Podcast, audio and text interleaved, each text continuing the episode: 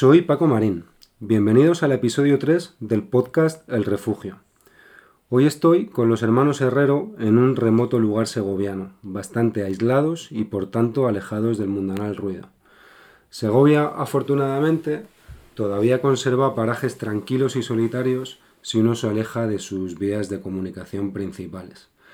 Eh, la verdad que es una pena que, este, mm, que esto sea un podcast y no un vídeo, porque las personas que estáis al otro lado no podéis ver eh, el paraje en el que nos encontramos. Eh, espero que al menos podáis escuchar algún pájaro que nos acompaña y también algún que otro insecto. estamos en medio de un robledal a las puertas de una cabaña que han construido entre tres hermanos, eh, Juan, Arturo eh, y Javi. También junto a su familia y a sus amigos.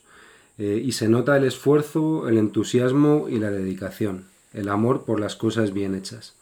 Esta cabaña, o, o cabin, como dicen los americanos, es el sueño de cualquier amante de la naturaleza y el mío en particular. Afortunados vosotros.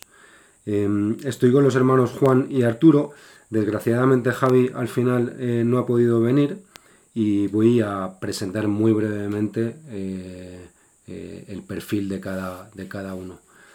Juan es fotógrafo documental y filmmaker. la verdad que a mí la palabra filmmaker em, como que como que no me termina de gustar, ¿no? Porque los fotógrafos somos fotógrafos y no somos fotógrafers, ¿no?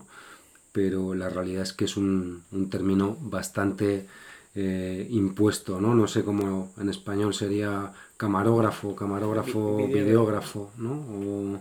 O, cineasta, que suena mm. como más, suena como más bonito. Eh, y el trabajo de Juan eh, gira en torno al conflicto existencial que rodea al ser humano y, a la naturaleza. En el caso de Arturo, o, o Artu, entre sus hermanos y amigos, Em, es filmmaker, videógrafo y también fotógrafo analógico. En su caso, digo antes videógrafo que fotógrafo, porque entiendo que, el camino es inverso al de su hermano, que primero llegó al mundo del vídeo y de ahí saltó al de la foto. Y su trabajo cuenta historias relacionadas con el, con el medio ambiente, con la ecología, con el deporte, con la música, con el estilo de vida y, y con otras culturas. Los dos son dos apasionados de la escalada y el surf como una vía para conectar con la naturaleza y para mí es un placer compartir esta charla con vosotros. Eh, Juan, Artú, ¿cómo estáis? Encantado de estar aquí. Hola, muy buenas. Igualmente. Eh, muchas gracias por aceptar esta invitación, por dejaros liar. Eh, una pena que finalmente Javi, el tercer hermano, el músico, no, no se haya podido sumar. Y la primera pregunta es casi obligada, ¿no? Yo veía vuestros vídeos en Instagram em, pasando el confinamiento en, vuestra cabaña y quería preguntaros cómo, cómo ha sido la experiencia. Dale, Hablo yo. Sí. Pues nada, tener em, la posibilidad de haber pasado una cuarentena, bueno, como lo que ha pasado, un confinamiento así, ha sido casi un privilegio, ¿sabes? Eh, estamos súper agradecidos de, haber tenido este lugar. Este lugar casi, lo dijo un, amigo de mi hermano Javi, que fue construido casi eh, específicamente para esto. Para un momento así, ¿no? Sí. Y bueno, pues ha sido una experiencia sanadora completamente, ¿sabes? Eh, hemos estado a expensas del mundo y libertad total, rodeados de vida y de naturaleza y bueno, pues una maravilla, ¿sabes?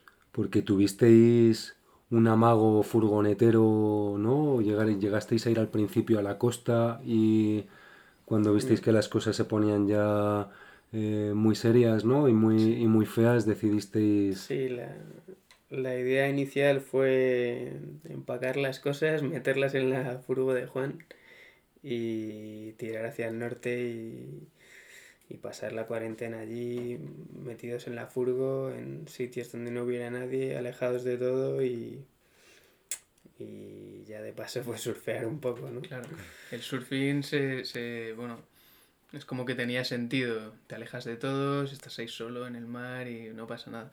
Pasa que pensábamos que eh, la pandemia esta iba a afectar solo a Madrid, como hablaban solo de Madrid, que iban a cerrar la ciudad, no sé qué, pues dijimos, nos largamos ya, ¿sabes?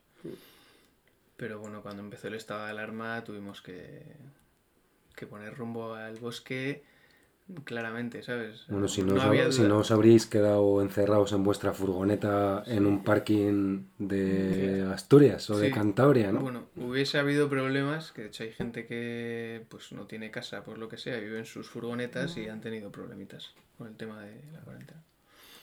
Pero bien. Em, ¿Y cómo, cómo ha sido vuestra experiencia a nivel de, de hermanos, sois hermanos, sois compañeros de trabajo, la cabin es un, es un lugar pequeño, es verdad que tenéis mucha naturaleza alrededor, pero se me interesa un poco, eh, una cosa es cuando uno se va en furgoneta con su hermano y socializa con más gente, eh, aunque luego comparta un espacio muy pequeño o pase mucho tiempo solo y luego os reencontréis eh, cómo ha sido, al final han sido muchos meses, han sido mm. tres meses donde solo habéis visto vuestras caras, algún corzo, algún jabalí, eh, cómo habéis tenido momentos de, de hastío, de os habéis respetado, os habéis enfadado, no sé, contadme alguna alguna intimidad, ¿no? Alguna, alguna cosa así más... Ha habido de todo. A ver, nos llevamos muy bien como hermanos. Pero bueno, ha habido, ha habido cabreos, a ver, la convivencia, pues no sé, ya somos mayorcitos y empezamos a tener, pues cada uno vemos... Las manías. Sí, nuestras manías, nuestra manera de vivir, pues al final hay veces que chocan y tal, pero bueno, yo creo que nos entendemos en general.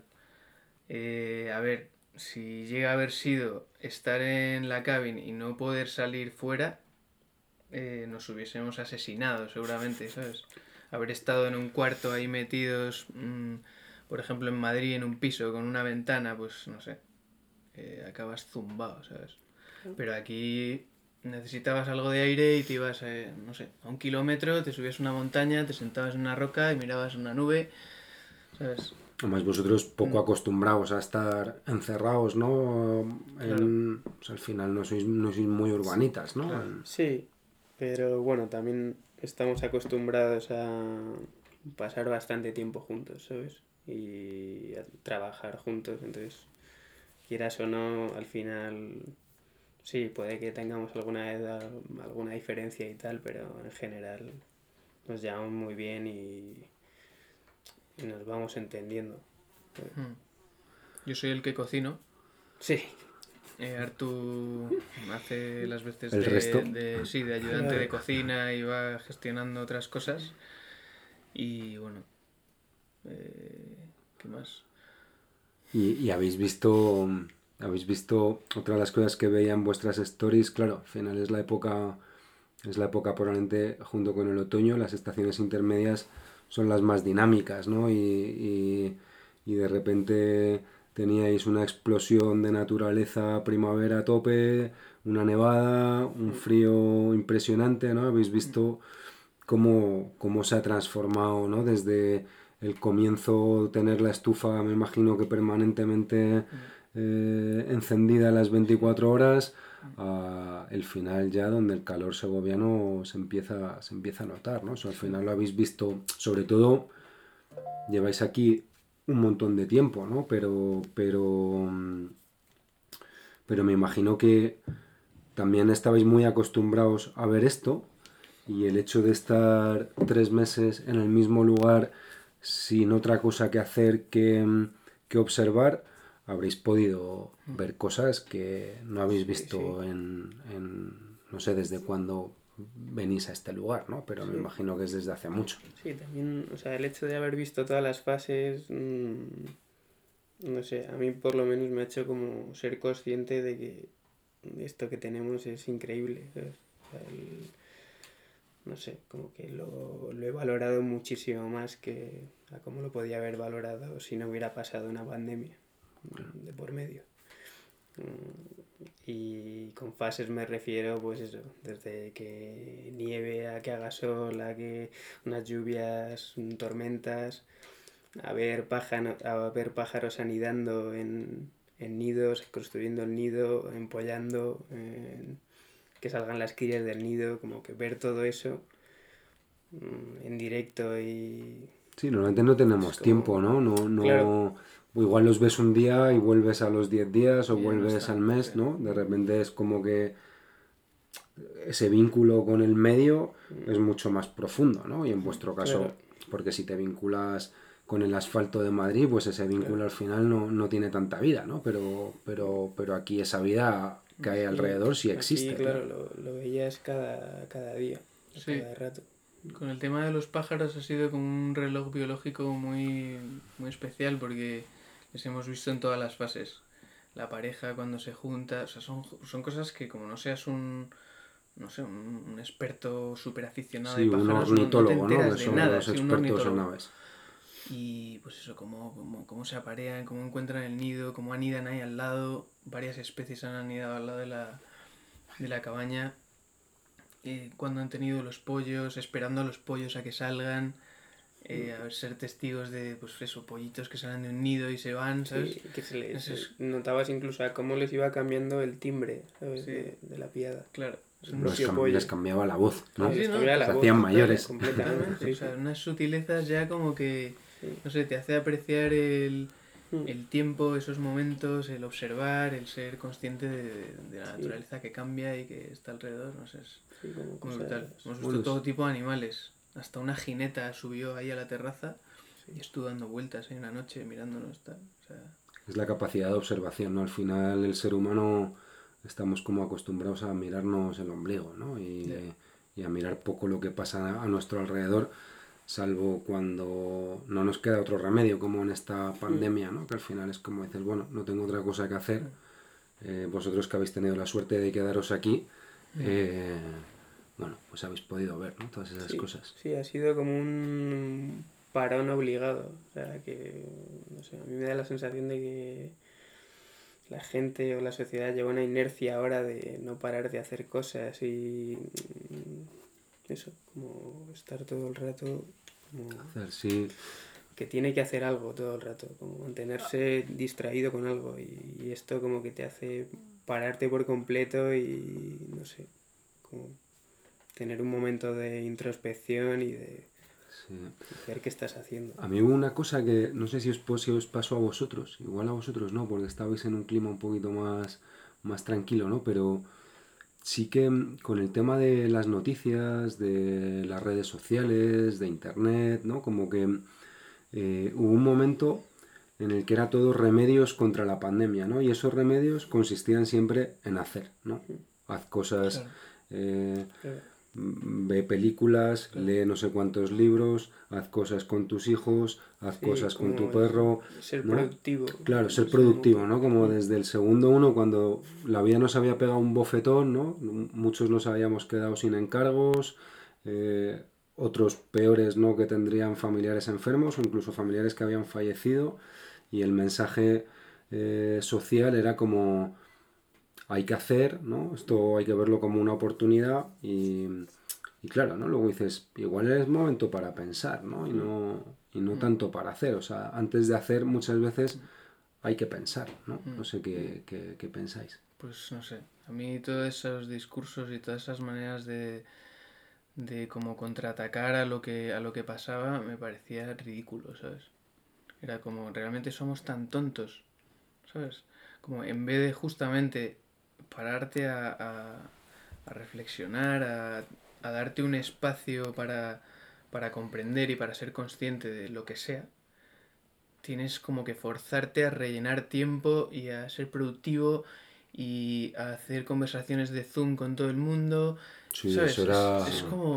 Era muy intenso lo del tema de, Yo en eso la verdad que soy como un poco asocial, ¿no? Porque no, no sentía sí que no, sentía esa necesidad, ¿no? Esa, esa ansiedad como por, no sé, por tanto, ¿sabes? Tantas cosas, no sé, tanta...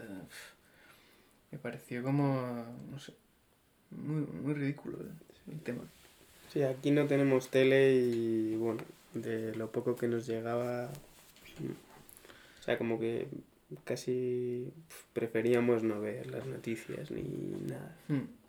Eh, yo os quería preguntar, eh, tenéis, al final este es un podcast eh, que pretende ser un punto de encuentro entre gente que en la naturaleza se siente como en casa. y al final eso fue lo que me atrajo de hablar con vosotros, ¿no? porque entiendo que ese, que ese vínculo en vuestro caso existe, ¿no? no solo por la cabaña, antes de la cabaña ya teníais ese vínculo grande con, con la naturaleza. Y me gustaría saber, entiendo, claro, en vuestro caso sois tres hermanos, dos eh, eh, videógrafos, fotógrafos, eh, un tercero que parece sacado de Missouri, ¿no? Con un sombrero de cowboy que toca el banjo y que tiene un grupo de música folk. Igual me decís que vuestros padres tienen profesiones convencionales o que os han educado de forma como muy convencional, pero entiendo que ellos han influido en ese vínculo que los tres de manera distinta tenéis con la naturaleza. Sí, sí que han influido, claro que sí. A ver, desde pequeños nosotros siempre hemos pasado tiempo de ocio en familia eh, fuera de la ciudad.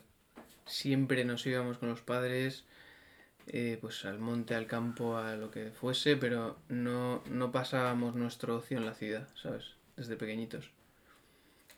Eh, y de adolescentes igual, ¿sabes? Como que siempre hemos pasado mucho tiempo en familia juntos y, y siempre era como en el monte o zonas abiertas y tal. Entonces eso me imagino que nos influencia. Pero al mismo tiempo creo que somos súper diferentes que nuestros padres, ¿sabes? O sea, les queremos un montón y estamos muy unidos. Pero yo, por ejemplo, me considero una persona que, que no sé, que ha salido como en dirección contraria a lo que me decían, ¿sabes? Un poco lo, lo siento así, ¿no? Y bueno, bien. Eh, nada más que añadir ahí, ¿sabes? es como que, que sí. O sea, al final yo creo que una cosa es la educación que nos, que nos dan nuestros padres y otra cosa es, al final yo pienso que cada individuo, cada ser humano es original, único e irrepetible, ¿no? Y, y aunque nos, nuestros padres nos eduquen de una determinada manera, eh, bueno, luego cada uno tiene su propio camino y ese camino puede ser del gusto de, su, de, su, de, su, de nuestros padres o puede ser muy diferente o no, o sea, al final igual, ¿no? También creo que hay un momento en el que uno, yo en mi caso, ese vínculo con la, con la naturaleza se lo debo a mi padre y a mis salidas de pesca con él, pero luego llega un momento en el que uno empieza a labrarse su propio camino, ¿no? Y yo hago muchas cosas que mi padre no, no hace, ¿no? Entiendo que a vosotros, no sé si vuestros padres escalaban, probablemente no, ¿no? No. Claro, ¿no? al final... Pero bueno, sí que en parte mm, nos han dejado un poco como escoger eh, y como dejarnos un poco elegir eh, lo que a nosotros nos, nos, nos gustaba o, o queríamos, yo creo. ¿no? Mm, no, no tanto. No, no- no tanto, pero al final eh, igual, no sé, puede que eso dice, uff, se va a meter a estudiar una cosa audiovisual, tal, como que puede que al principio no lo vean tan claro y al final como que se han acabado dando cuenta de que, Claro, a posteriori. de que era posible. A posteriori. Bueno, eso es muy de padres, ¿eh? A mí mi padre cuando le dije que iba, que iba a dedicarme a la fotografía, me dijo que si estaba loco. Yo por aquel entonces era abogado, o sea que era un cambio, un cambio todavía más radical.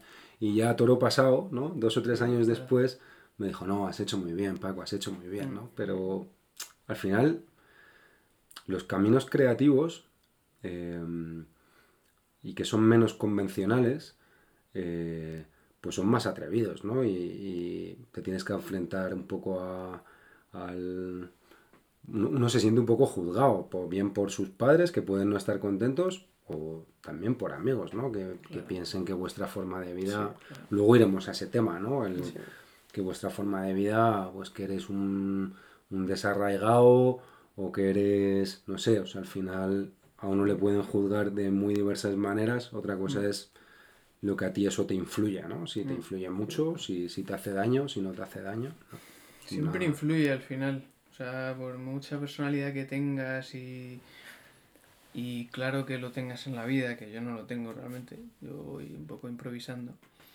eh, no sé, siempre te influye y es, es, no es fácil, ¿sabes? No es fácil ir a contracorriente y no sé, no sé por qué se tomó ese camino en un principio, pero así ha sido, ¿sabes? Y es la opción difícil. Y toda la gente que se sale de su de sus círculos y, y de lo que marcan los que le precedían y tal, pues sabe que esa es la opción difícil. Salirse y hacer lo que a uno pues lo que, lo que uno crea y lo que uno confíe, ¿sabes?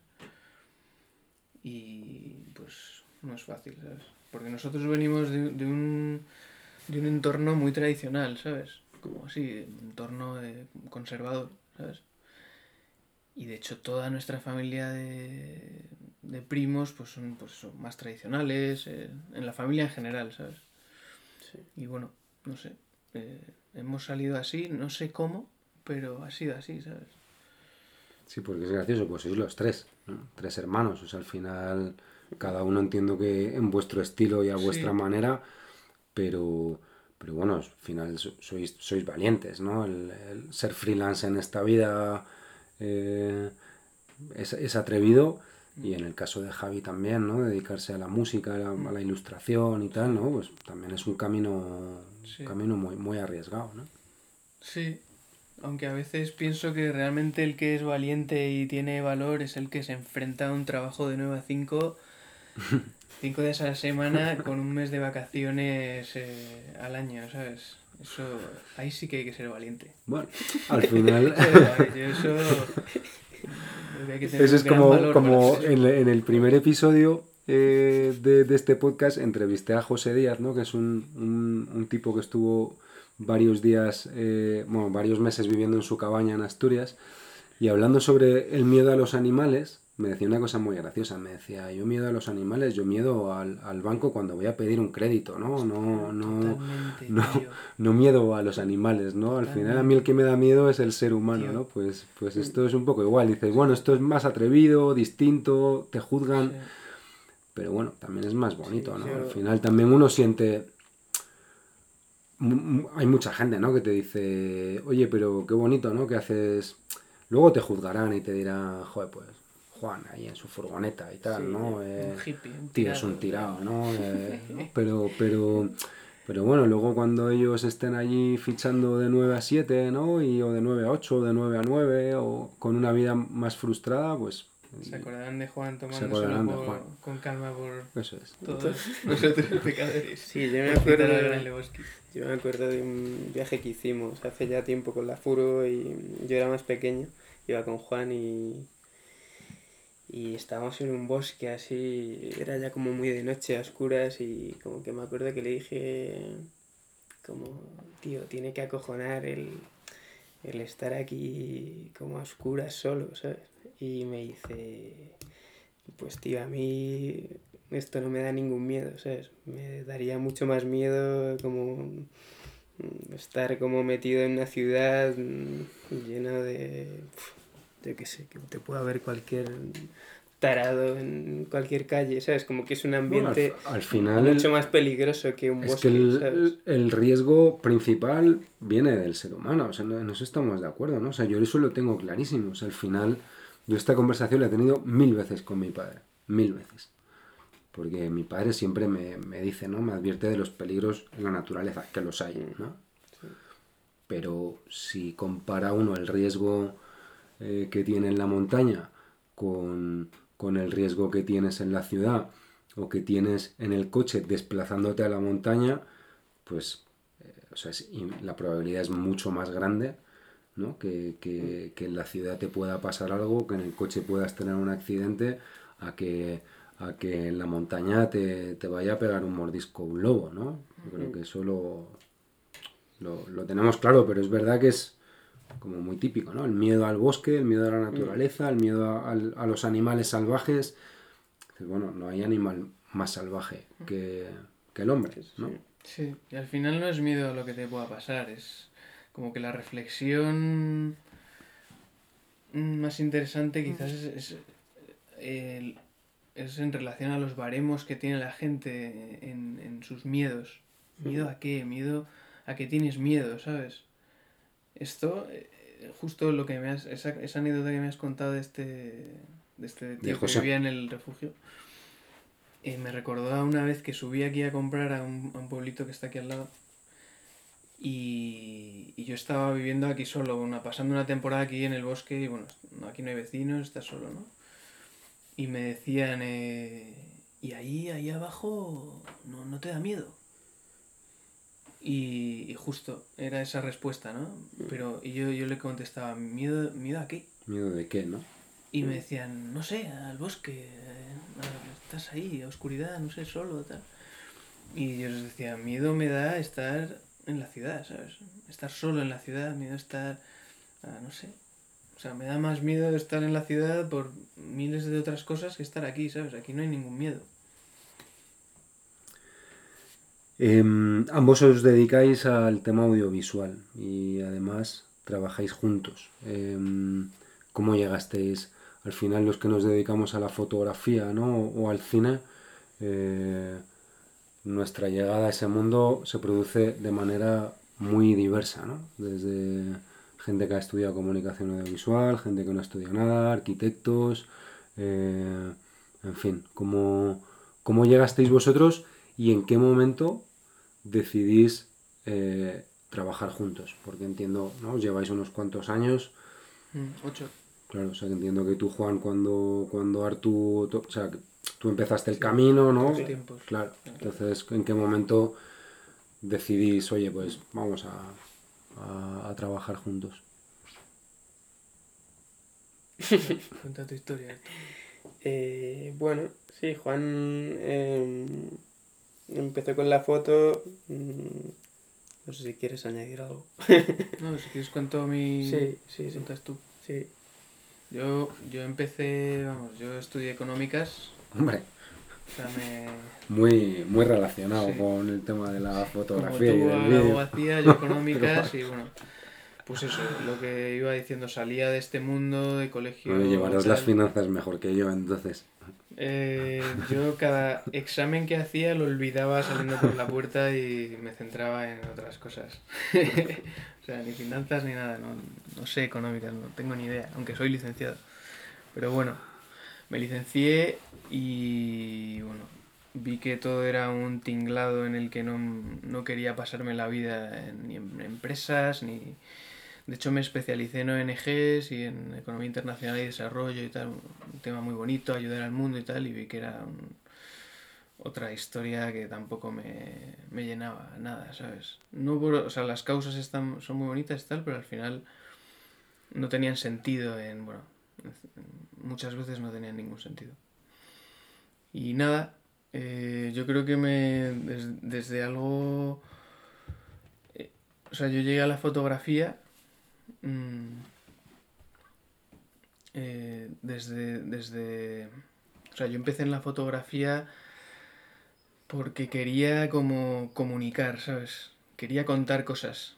Eh, quería expresarme artísticamente, en realidad, ¿sabes? Quería expresarme.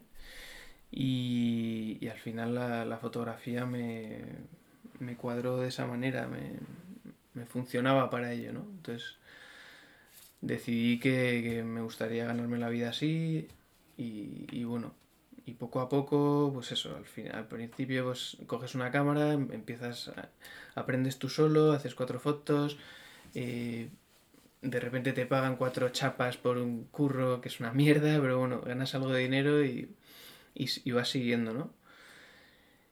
Y bueno, era una existencia de que no iba a ningún lado, ¿sabes? Y decidí pues decidí cambiar de aires y empezar a tope y me fui a vivir a Oriente Medio.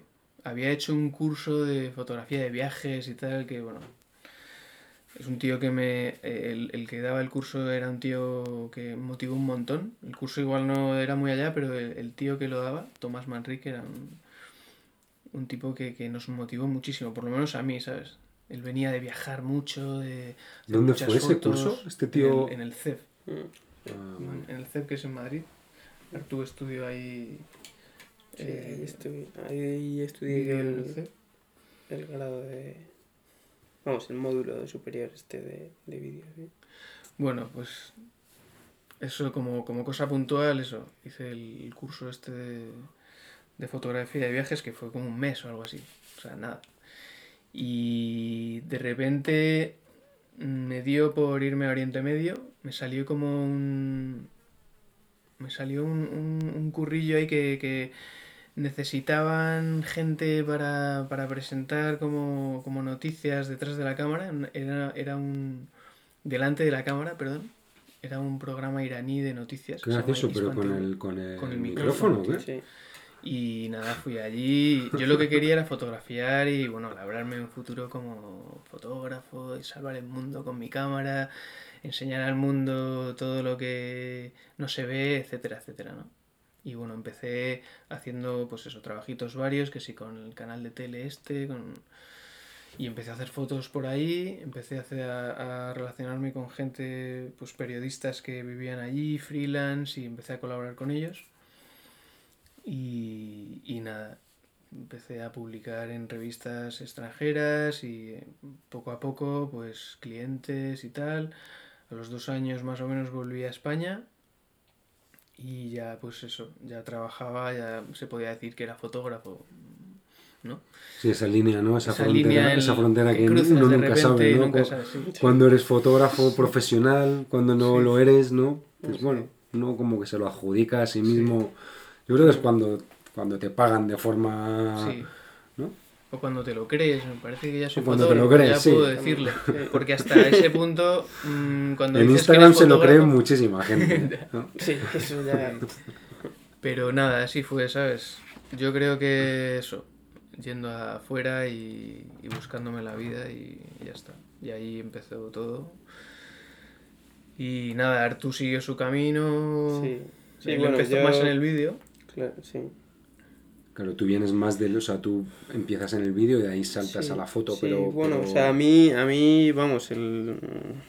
Eh, como el hecho de ver a Juan con una cámara, mm, como que, no sé, me, como que me, despertó algo que dije, coño, yo también quiero... Además a tu hermano mayor, También ¿no? quiero tener una cámara, ¿sabes? Y tenía, me acuerdo que cuando éramos pequeños tenía una camarita de fotos y eso, en los viajes y tal, pues me gustaba ir con mi cámara por ahí tirando fotos. Pero luego, mm, eso, cuando él se fue a Oriente Medio, que yo ya era más mayor, como que pensé que me gustaba más el tema del vídeo y decidí estudiar un, grado superior, ¿sabes? Porque sí que mm, em, hice la selectividad y toda la pesca, pero como que tenía claro que no quería estudiar una carrera, ¿sabes? Porque quería hacer algo práctico, práctico y que, que fuera funcional, ¿sabes? Que, que, que no me estuvieran, eso, como metiendo Contándote teoría, por un tubo, como al final muchos amigos míos que han estudiado la carrera de comunicación audiovisual dicen, tío, no sé, no sé hasta qué punto me mereció la pena, como que igual tendrían que haber, haber hecho algo más práctico, no sé. Em, volviendo un poco, mm, quiero volver a, a, esa decisión tuya de irte a vivir a, a, Yemen durante dos años.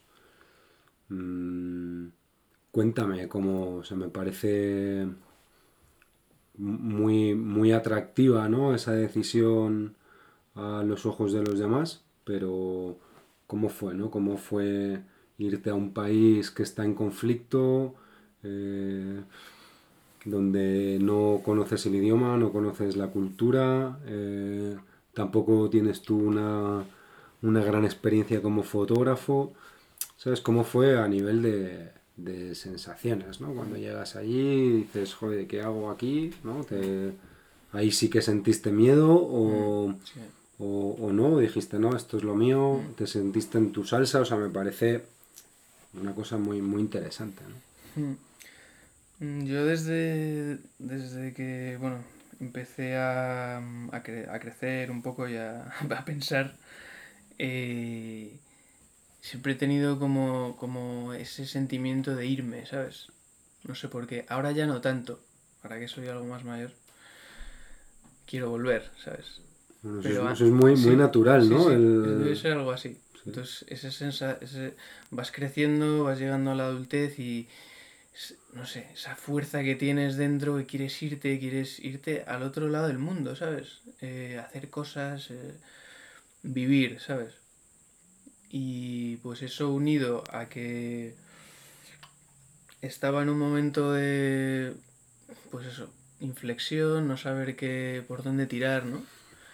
Después de haber estudiado una carrera que era una mierda pinchada en un palo para mí, o sea que no tenía valor, quería hacer algo con algo personal, algo fotográfico, algo bonito que hacer, eh, quiero salvar el mundo también, o sea, muchas cosas, ¿no? Entonces eso y de repente pues ves una oportunidad que puedes irte a un sitio que es, o sea, Yemen era, es un sitio misterioso, es alucinante, es, eh, es bello, ¿sabes? Es un, es un país alucinante de gente eh, súper desconocido también, ¿sabes? Pues eso en mí generaba una, como un sentimiento de aventura que eso, eso te, te llena de vida por dentro, ¿sabes? Por lo menos a mí no sé, ante una decisión así digo sí, ¿sabes? No sé, eso es, un- es casi evidente en mí, ¿no?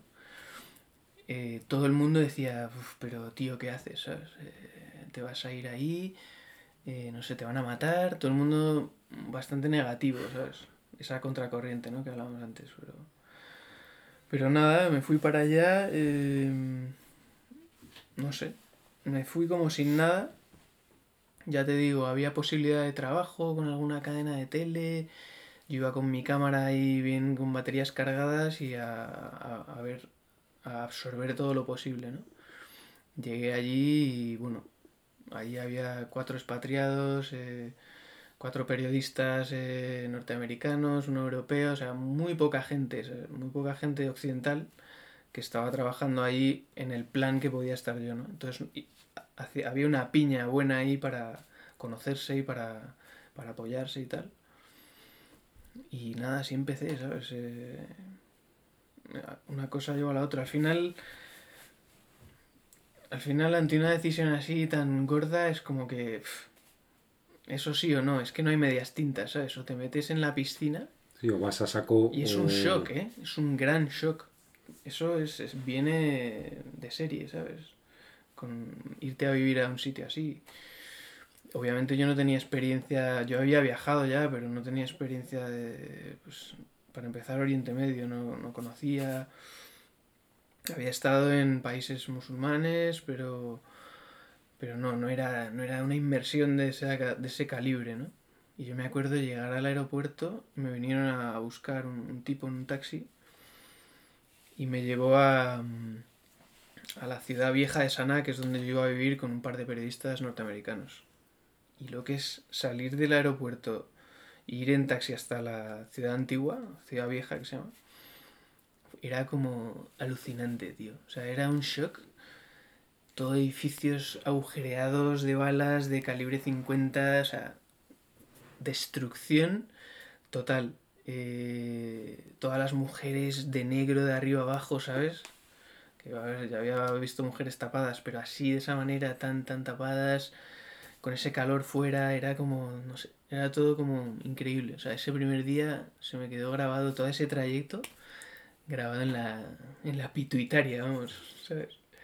Y, y bueno, al final, al final vas, no sé, te vas adaptando, vas viviendo, vas, vas, vas, vas aprendiendo y vas, y bueno, si te, si abrazas esa aventura, pues la disfrutas. Si no, pues estás que, te quieres, o a otra persona, pues igual no, no lo disfruta, que se quiere ir, o no sé.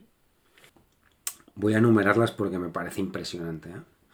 National Geographic, New Yorker, Time, BBC, Newsweek, Paris Match, Outside, ¿no? O sea, has, publicado en, en, las mejores revistas eh, que hay a nivel internacional em, como, como, fotógrafo, ¿no? Eh, o sea, a mí me suena fenomenal. No sé tú qué sientes, ¿no? Si cómo has llegado aquí, qué, mm, te gusta, no te gusta. Hemos hablado algo de esto, ¿no? Cuéntame que, cómo llegaste hasta ahí, cómo funcionan estas revistas y, bueno, ¿qué opinas tú de, este mundo? Hmm.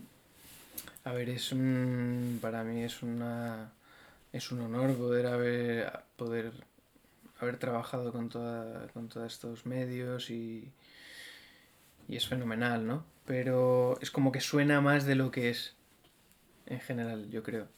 Yo al principio cuando empecé con la cámara me llegan a decir que en unos años había publicado en National Geographic y en todas estas y pues eso, hubiese alucinado y que increíble, ¿no?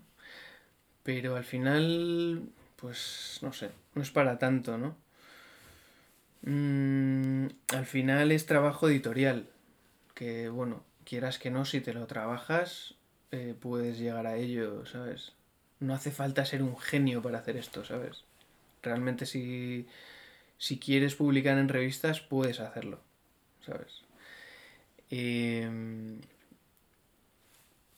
quizás valore ahora que soy, bueno, que he evolucionado un poco en fotografía y en todo este mundo, pues valoro más otras cosas, ¿sabes? Valoro más, por ejemplo, alguien que igual no ha publicado en todos estos sitios famosos, pero tiene un trabajo personal que es súper potente, ¿sabes? Y que ha hecho un librito, un libro, y que no se ha vendido, o que se ha vendido los que sean y no le conoce nadie. Y eso me parece algo que tiene mucho más valor que haber estado publicando por aquí, una cosita por ahí, un reportaje pequeño por ahí, ¿sabes? Que también es bonito recorrer el mundo y trabajar para revistas, pero no sé, eso no va a pasar a la historia, ¿sabes? Este trabajo que he hecho yo para estas revistas no va a salir en ningún libro, no, va a quedar para la historia como un gran trabajo, ¿sabes? Ya es parte de la historia. Sí, puede serlo, pero bueno, sabes a lo que me refiero, ¿no? Sí, ¿no? Alguien que hace un trabajo de 10 años en silencio y luego lo publica o en una galería en el MoMA y tal, pues Claro, claro, sí, todavía, pero, pero, pero sí, o sea, al final tus publicaciones en todas estas revistas, al final estas revistas son parte de la historia. Y lo, que, hay, lo que hay en ellas se sabrá dentro de un siglo, o dentro de dos, dentro de tres. ¿no? Sí, es como que a veces tengo que recordarme mm, respetar, o sea, lo respeto al máximo el fotoperiodismo. Me parece que es algo que hecho, como te digo, desde la honestidad, es algo muy necesario para el mundo.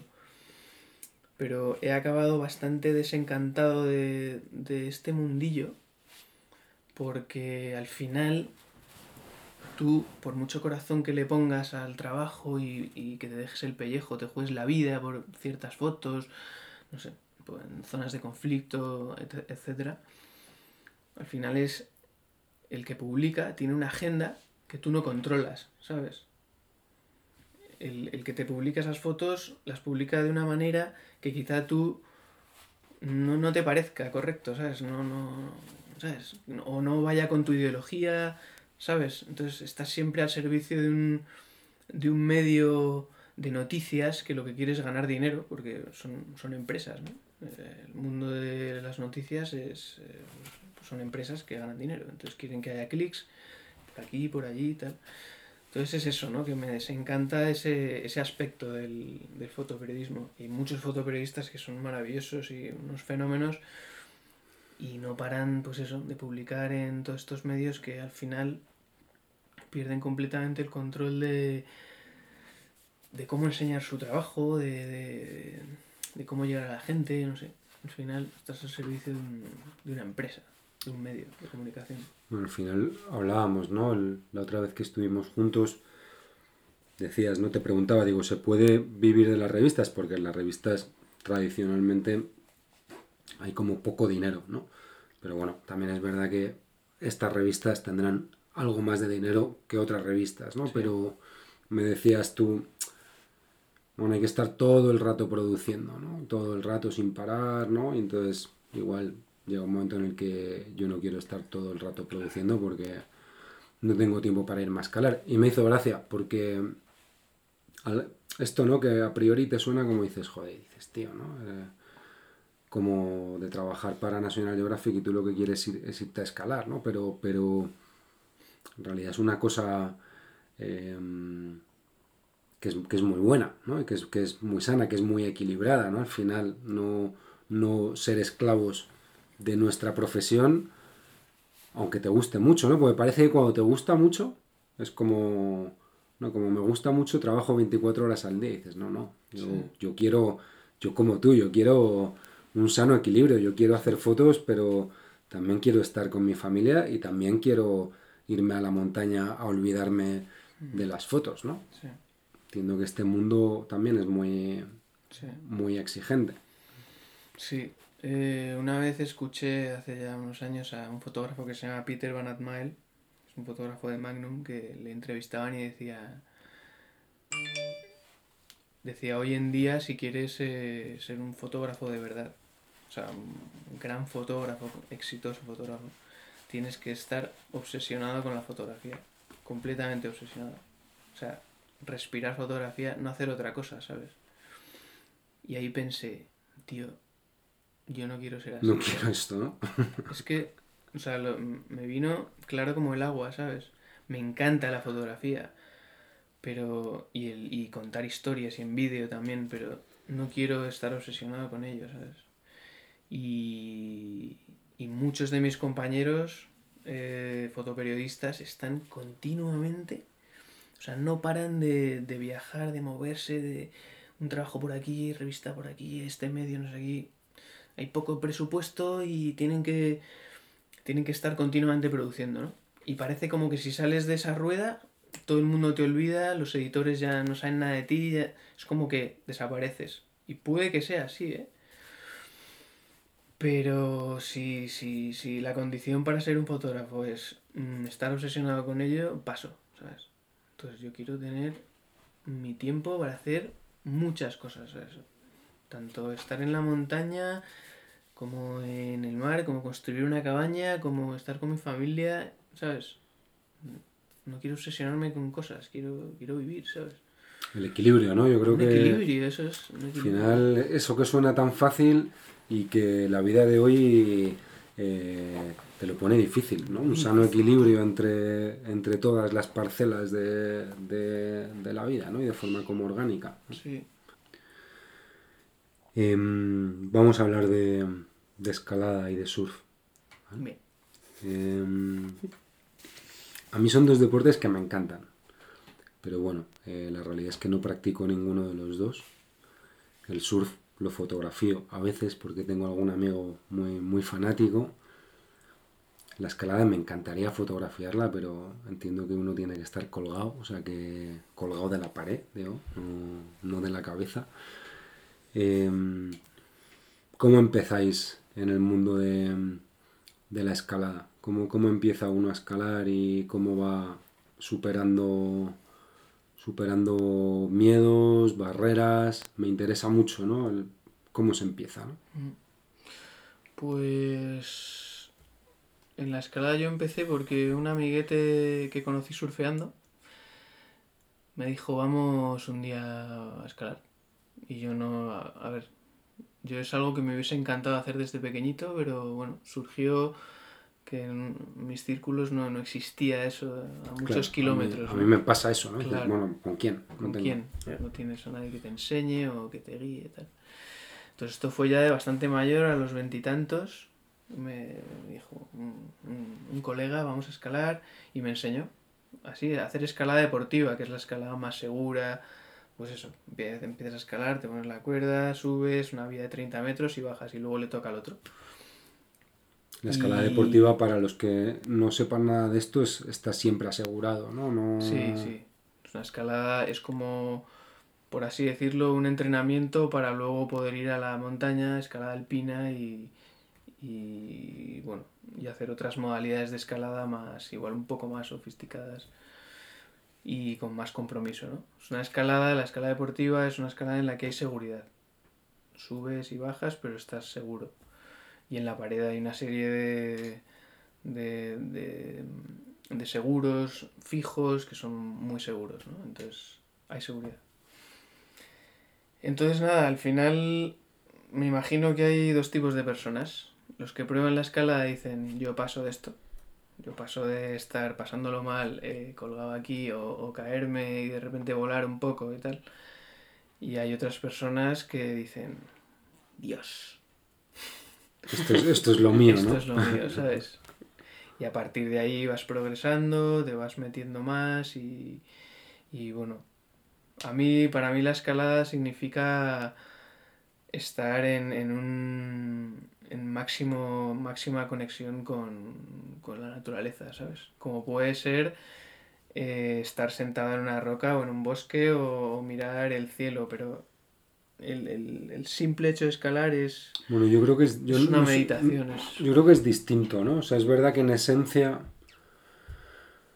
al final es lo mismo, ¿no? Yo pienso que, que que uno puede aproximarse a la naturaleza de mil maneras diferentes, ¿no? Con el surf, con la escalada, con la pesca, con la fotografía, con la escritura, con la contemplación, con, ¿no? Hay infinitos caminos, pero entiendo que la escalada tiene un componente de, no sé, de contacto, de contacto con la piedra, con la roca, ¿no? Que, y luego de, bueno, la, adrenalina, ¿no? Y el, y el miedo. Al final, quien está sentadito en una roca, mm. pues no, no, se va a caer. Sí que tienes razón que, no sé, la, la, la, escalada, o sea, la escalada, para mí lo que es escalada de verdad es la escalada alpina. Subir, eh, subir a, un pico escalando, ya sea en invierno, en hielo, en roca. Esa, esa experiencia de, de tener el control de tu vida y esa y ese tocar el riesgo tan de cerca y saber que, que, que, la vida es, O sea, la vida y la muerte están ahí tan cerca, ¿sabes? Eso te da un... A mí por lo menos me ha dado una enseñanza, un aprendizaje eh, personal alucinante, ¿sabes? Como que ahí ya lo relativizas todo, ¿sabes? Eh, que, no sé, todos los problemas que tienes ahí abajo se relativizan, ¿sabes?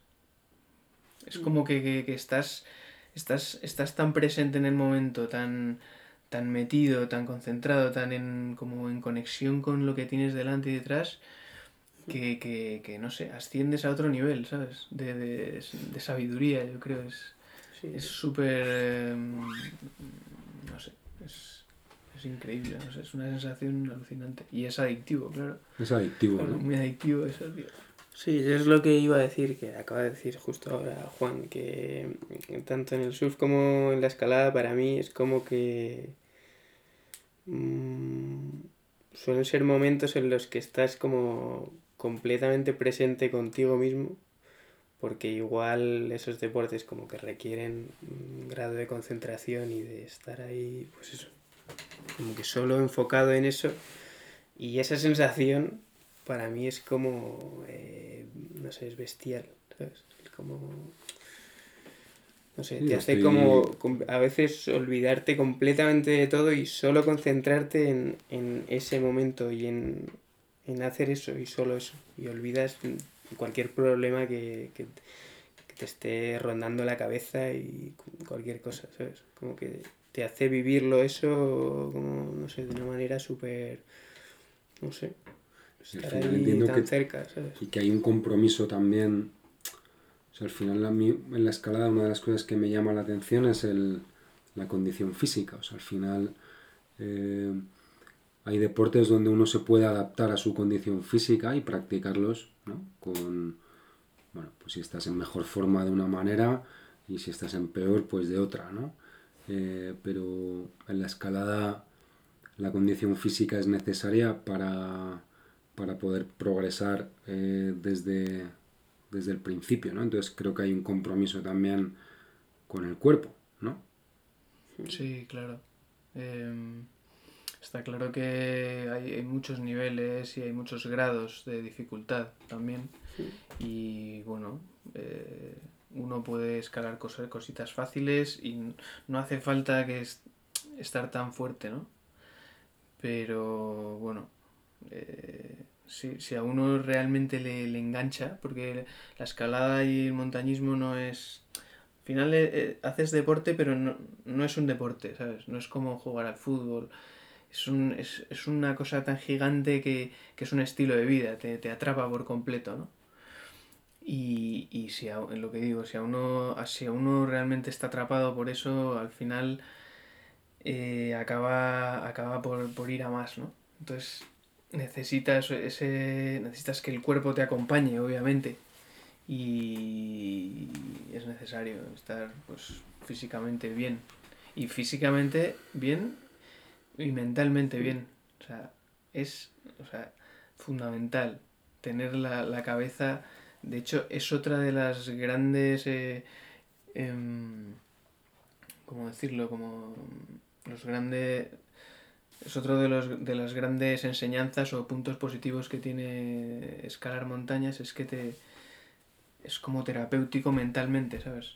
O sea, te, te hace poner la cabeza en tu sitio.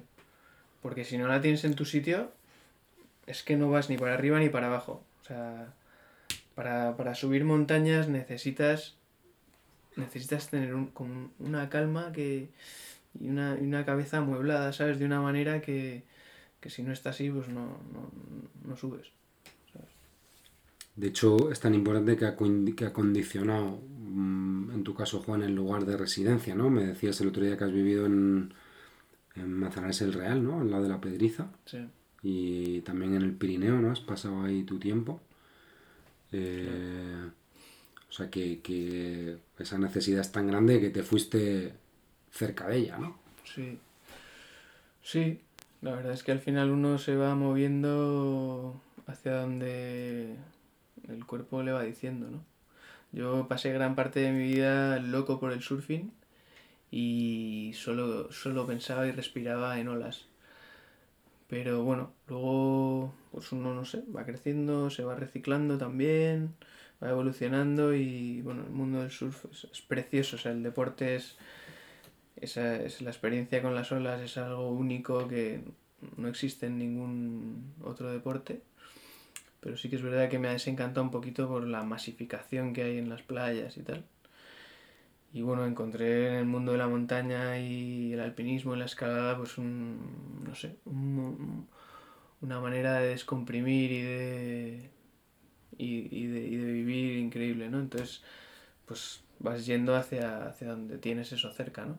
Aquí en la, el sistema central en Madrid tenemos unas montañas maravillosas, pero bueno, los Pirineos es como la gran cadena montañosa de la península y es una maravilla poder estar ahí, poder de repente un día haces esquí de montaña, otro subes una pared de roca de 600 metros, otro te vas a escalar en hielo, otro, no sé. Es unas posibilidades te lo, da, te lo, da, todo, ¿no? El Pirineo es otra cosa, ¿no? Sí. Em, he visto que tenéis un viaje de surf en, en vuestra, no sé si en tu web o en la, no sé, yo creo que es en tu web. Sí. Un poco bastante a vuestra bola, haciendo lo que os da la gana, eh, contando un poco cómo fue, dónde, dónde lo grabasteis, con qué lo grabasteis, porque hay, hay, algún, hay alguna toma de dron por ahí, algo también yo creo que debe ser medio analógico, o no sé cómo, no sé si es que está editado así. Ahí no había analógico, ¿no? No, creo que no, es todo... Sí, ahí nos fuimos, eh, Artu y yo, pues eso, nos fue un par de semanas más o menos por costas gallegas. Y nada, queríamos, pues no sé, grabar alguna cosa, em, no sé, hacer un vídeo random con una música que nos gustase y... Sí, nada, fuimos grabando así cosas variopintas y era salió, improvisado, realmente. O sea, salió como que no había ninguna idea inicial de nada, simplemente hicimos un viaje de surf y tal y y pues fue saliendo un poco eso y como que dijimos, no sé, vamos a hacer algo. Mm. Teníamos una, una GoPro, ¿no? Sí. Lo, de debajo, lo debajo del agua es con GoPro, creo. Mm. Eh, teníamos el Mavic este que usabas para hacer tomas de planos aéreos. Mm. Y, y alguna cámara Sony Alpha y tal. No sé. Y con eso... Sí, Eh, En Galicia, si vas en temporada baja, en Galicia sí hay soledad. Sí, ahí Sí. puedes encontrar ahí, Sí. ¿no? En, Sí. en Tú qué conoces. playas yo Sé que conozco. conoces. Sí. Sí, sí, en, en, en, en febrero, marzo, ¿no? Por ahí buscándote la vida, hay lugares, además Galicia, a mí me encanta. Yo la verdad que no tengo ningún vínculo ni familiar ni nada, pero, pero me parece como un lugar mágico. Al final, tanto la costa sí.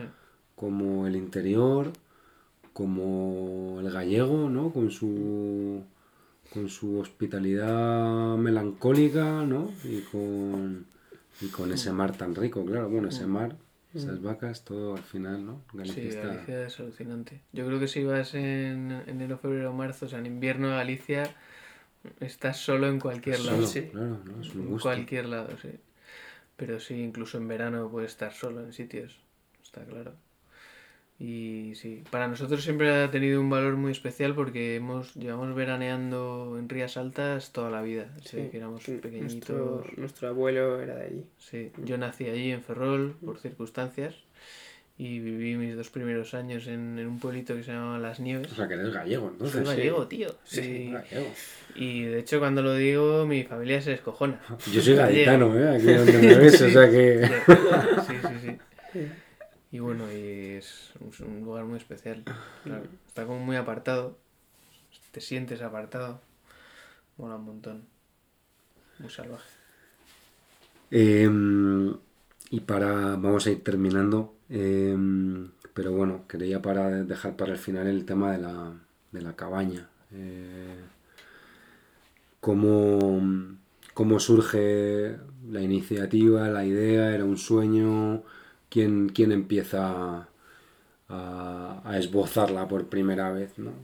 Luego entiendo que es un proceso hasta que Mm. pusisteis la primera viga de madera, pero... Pero ¿cómo, cómo surge la idea? Pues la cabaña, sí, surge de un, de un sueño, de una visión, de no sé, llámalo como quieras, pero era como algo que teníamos los hermanos y en general la familia. Eh, siempre tuvimos ganas de, pues eso, de construir algo, ¿no? Y de construir algo en lo que puedas estar. Y nada, cuando compramos esta casa, cuando la familia compró esta casa, mm, nos, es como que esa idea empezó a, a estar ahí, ¿no? Tardamos un montón en construirla, en pensarla, en construirla. Y bueno, qué pena que no esté Javi, porque Javi es uno de los grandes... Bueno, uno, Uno uno es el, arquitecto, Javi, además, de ¿no? hecho, es el arquitecto, que gracias a él es la muy casa eh, no se ha caído Claro. valle abajo y tal. O sea que confiando en él, eh, pues eso pudo ser una realidad, ¿no? Y, y nada, pues surgió por, por eso. Encontramos un lugar que, que nos encantó. Eh, Teníamos un lugar en, en la parcela que siempre nos gustaba ir, porque justo se abre el bosque y hay una vista. O sea, desde el bosque tienes una vista a un valle recóndito en el que no hay nadie. Y dijimos, tío, vamos a construir aquí un, con cuatro palos, un, yo que sé, un mirador, un pollete o algo. Y Sí. pensando en eso, al final pues hicimos un... Como con el mirador, ¿no? El, el cabañita. pollete mirador Sí, se ha, se ha convertido... sí. Es que había unas puestas de sol tan bestiales que como Sí. que era el sitio. Siempre nos bajábamos ahí. Sí. Y... Y nada, fue mucho curro. Mucho curro, nos pusimos... A ver, antes de empezar a construir, nos estuvimos reuniendo durante un año, produciendo lo que era, pues, todo lo que iba a ser el tinglado este de construir. No teníamos ni idea de nada. Javi es ar- arquitecto y obviamente pero no, él pero- tiene la cabeza organizada de una manera que los demás no la tenemos y ayudó un montón. Y, y nada, nos reunimos para producir. A ver, pues ¿qué hacemos? Compramos madera, pero, pero ¿qué madera? Pero ¿dónde? Entonces, ¿no? claro, ¿A quién? ¿qué, qué secciones? ¿Cuánta? ¿Qué tipos de secciones? Tal, que, que, que todo, ¿sabes? Todo despiece total y luego pues eh, llamadas... eh, Curro de sí, oficina. curro de oficina que fue un coñazo. De O sea, gestión, coñazo. gestión pura y dura, claro.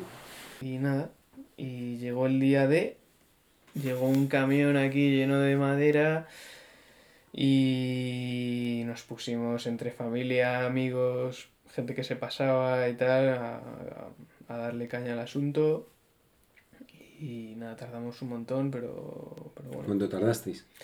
Pues tardamos un otoño, empezamos un septiembre eh, y, a- y el 1 de enero cayó un nevadón como de un metro y medio aquí de nieve, Sí. que nos quedamos aislados durante días y tal, y no paró ya de nevar y, llo- y llover hasta junio del, de ese Con siguiente lo año. cual no podíais hacer nada. Claro, se quedó debajo de un poncho eh, todo lo que habíamos construido hasta, hasta junio, hasta verano. Y luego ya seguimos y creo que fueron eh, final de junio, julio y agosto o algo así. Ya estaba casi terminada en agosto y terminarla ya lo que fuese por dentro, un poquito más y pues eso. Como siete meses o así.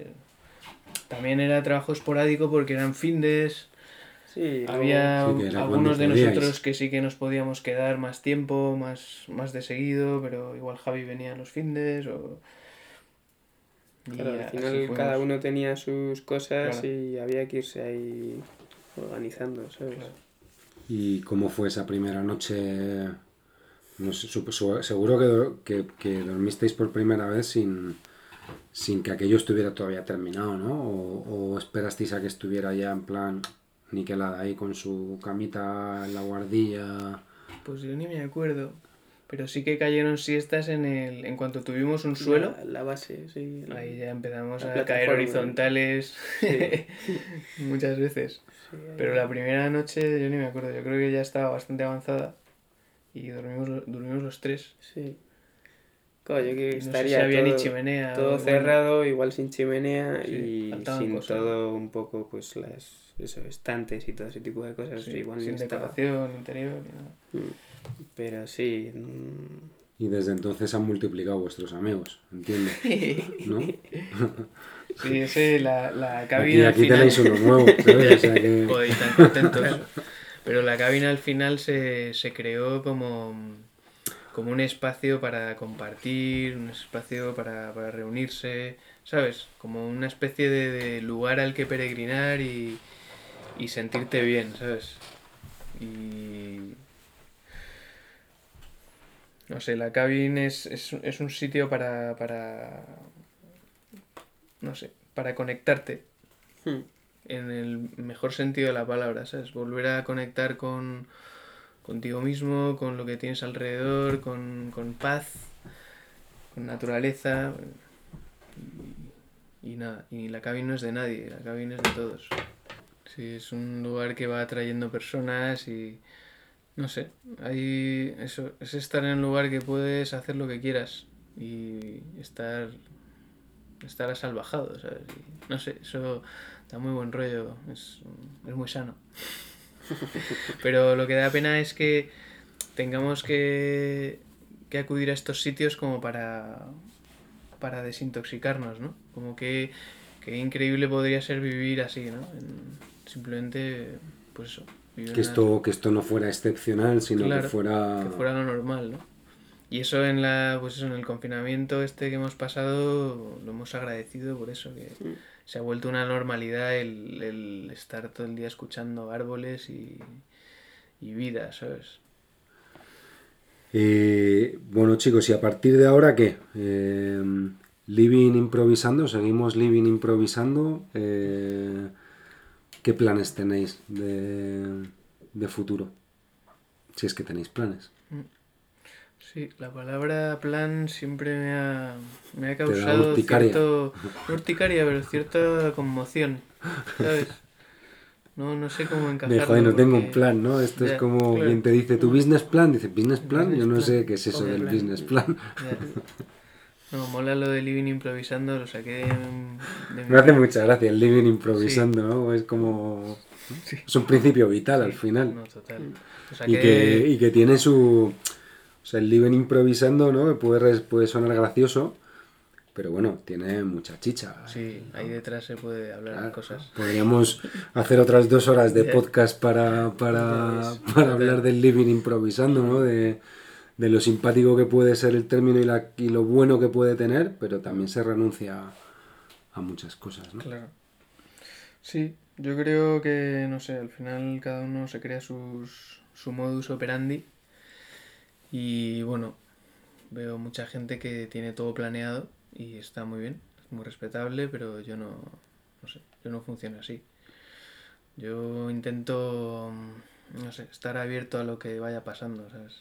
Y por muy cliché que pueda sonar, pero no sé, no, no, no concibo otra manera, es que no, no sé, me, me da, me hace mucha gracia el, el, el, el tener planes, porque, no sé, luego pasa cualquier cosa y no sucede, no sé, es que es perder un poco el tiempo a, a mi manera de ver, ¿no? Como andar planeando.